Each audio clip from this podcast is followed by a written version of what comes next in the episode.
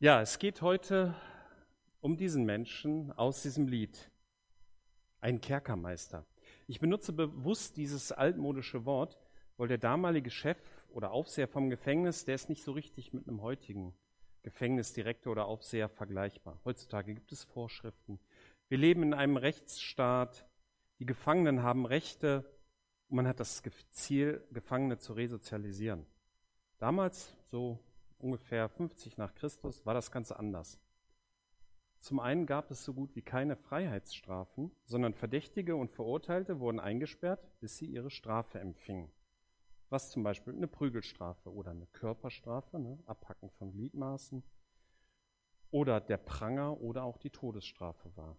Manchmal wurden Leute auch so lange eingesperrt, bis sie eine Geldstrafe oder Schulden bezahlt hatten. Und gefoltert wurde auch nicht selten.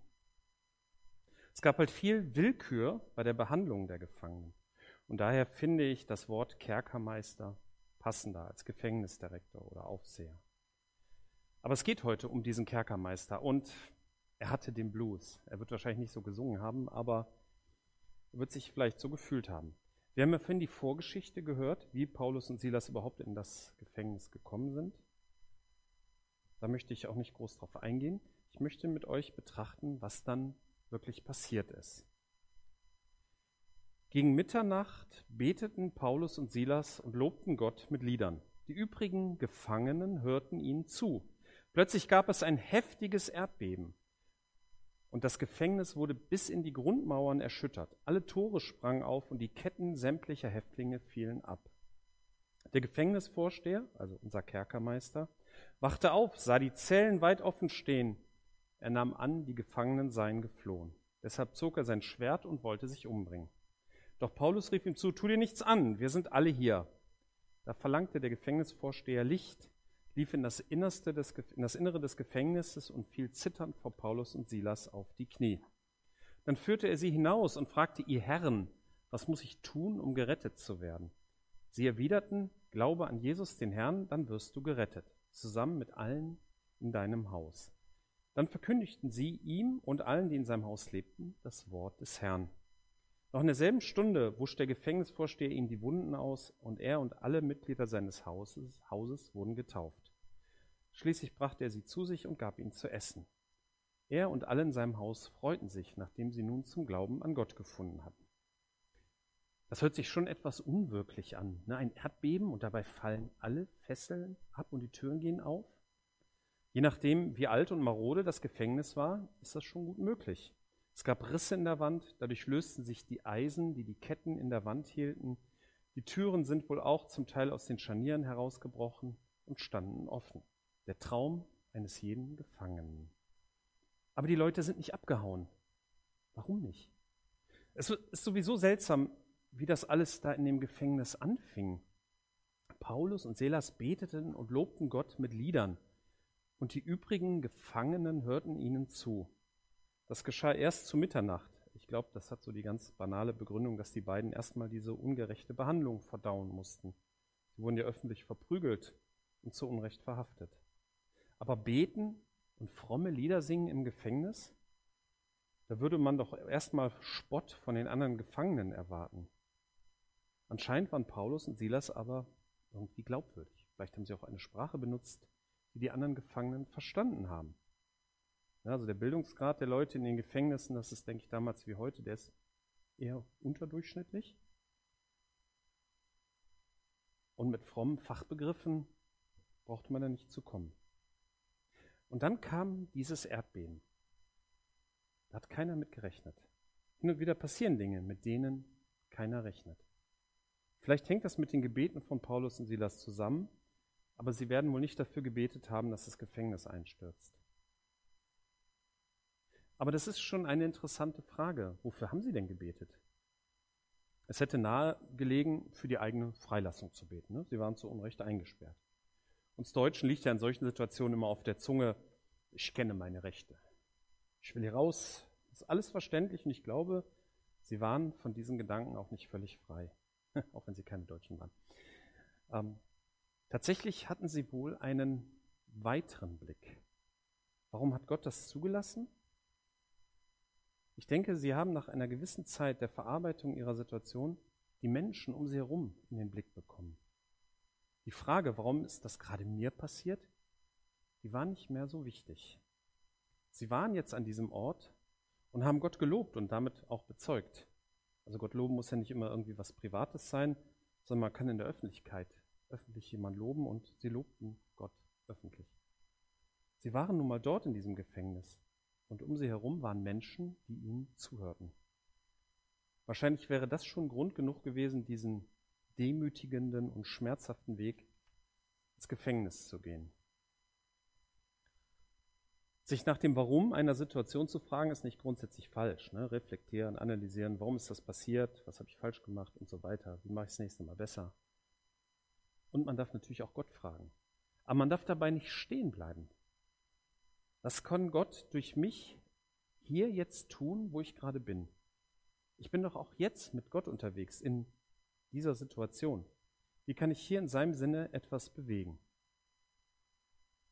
Aber das ist nicht alles. Auf einmal kommt dieses Erdbeben. Auf einmal entsteht eine komplett neue Situation. Das Gefängnis ist so beschädigt, dass die Türen offen sind, dass die Ketten sich von den Wänden gelöst haben. Das Gefängnis ist eigentlich kein Gefängnis mehr. Manchmal wird man von den Ereignissen überrollt. Man findet sich in Situationen wieder, mit denen man so gar nicht gerechnet hat. Ne? Die Corona-Zeit ist auch so eine Situation, mit der hat wohl niemand gerechnet. Der Kerkermeister sieht das und denkt das Offensichtliche. Türen auf, Gefangene weg. Nun waren die Strafen im römischen Reich für Pflichtversagen teilweise sehr hart und er musste wohl mit einer öffentlichen Hinrichtung rechnen. Diesen Schmerz und diese Schande wollte er wohl nicht ertragen und wollte sich daher selber umbringen. Ich bin froh, dass in unserer Gesellschaft heute solche Fehler nicht mehr so streng bestraft werden und dass man normalerweise eine zweite Chance bekommt. Aber was hat er eigentlich falsch gemacht? Was kann er denn für das Erdbeben? Vielleicht kann man auch hier eine Parallele zur Corona-Zeit finden. Das Leben wurde unerwartet durchgeschüttelt. Sicherheiten sind auf einmal keine mehr. Viele Menschen haben Angst vor dem wirtschaftlichen Ruin, insbesondere diejenigen, für die es eben keine Hilfen vom Staat gibt, wie zum Beispiel Solo-Selbstständige, freie Künstler und Leute so mit ähnlichen Tätigkeiten. Für diese gab es bisher nur gute Worte und Hartz IV. Man kam irgendwie klar und dann war Ende. Man ist halt keine Fluggesellschaft, sondern nur ein kleiner Künstler, der nicht mehr auftreten darf, weil man nirgendwo auftreten darf. Vom Gesundheitsstandpunkt ist das auch sicherlich vernünftig. Aber warum werden Konzerne und Angestellte unterstützt und Freiberufler und Soloselbstständige von der Politik im Regen stehen gelassen? Hm. Kommen wir zurück zu dem Kerkermeister. Ich will gar nicht gutheißen, wie der grundsätzlich seinen Job gemacht hat. Ne? Also er war natürlich Kind seiner Zeit und damals ist man gefangen, mit Gefangenen mitunter sehr unmenschlich umgegangen. Aber das rechtfertigt irgendwie natürlich nicht so ein Verhalten. Ein bisschen können wir uns schon in ihn hineinversetzen. Sein ganzes Leben lag in Trümmern. Ihn erwartete, ja, sowieso die Todesstrafe. Deshalb wollte er sich umbringen. Das ist schon ein ganz schöner Blues. Ne? Und wie verhalten sich die Gefangenen? Warum hauen die nicht ab? Das ist schwer zu sagen. Ich denke, sie sind bei Paulus und Silas geblieben. Das, was die beiden sagten und sangen, hat die anderen Gefangenen wohl so beeindruckt, dass sie da geblieben sind und nicht abhauten. Wir wissen natürlich auch nicht, wie sehr die römischen Behörden hinter entflohenen Häftlingen hinterher waren.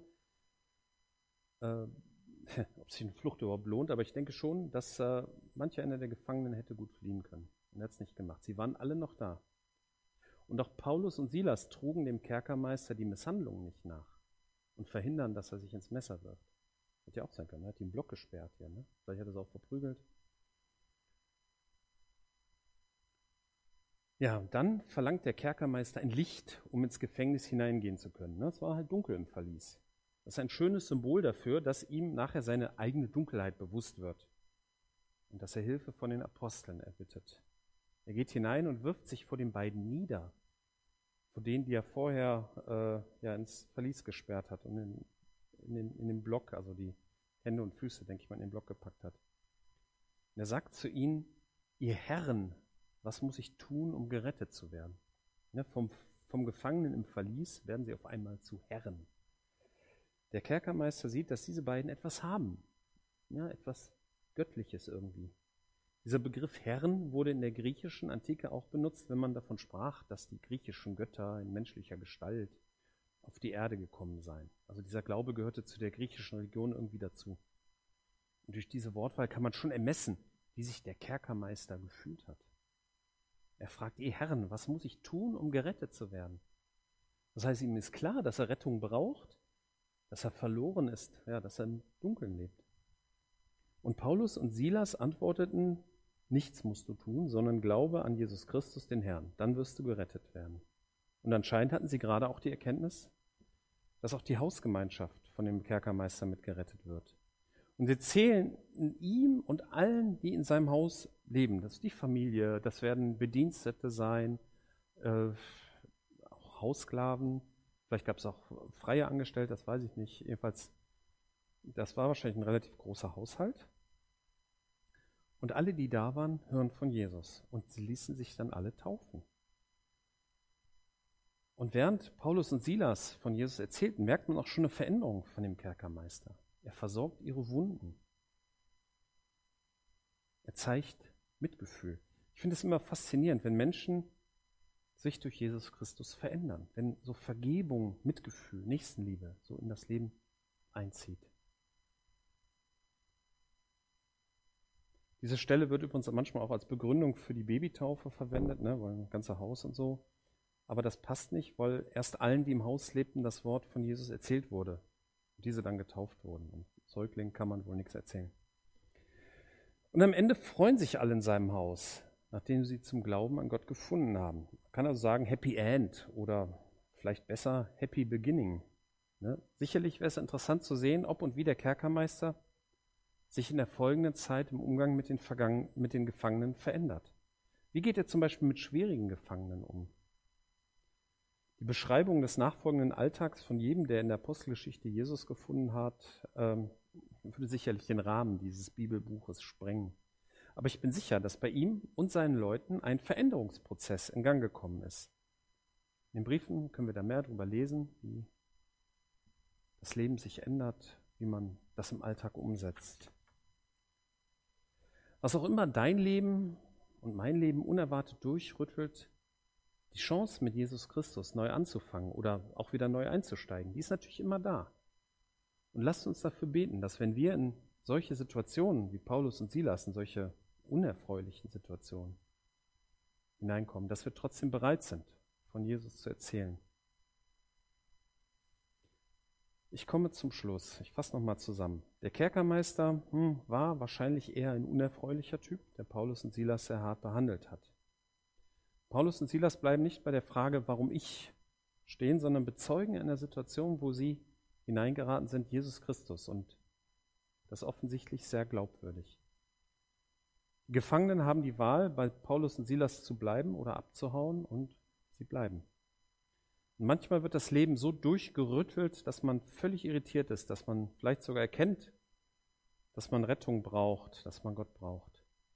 Und so wie der Kerkermeister durch Jesus neues Leben bekommen hat, genauso ist das für jeden Menschen das Wichtigste. Man kann mit Jesus neu anfangen. Amen.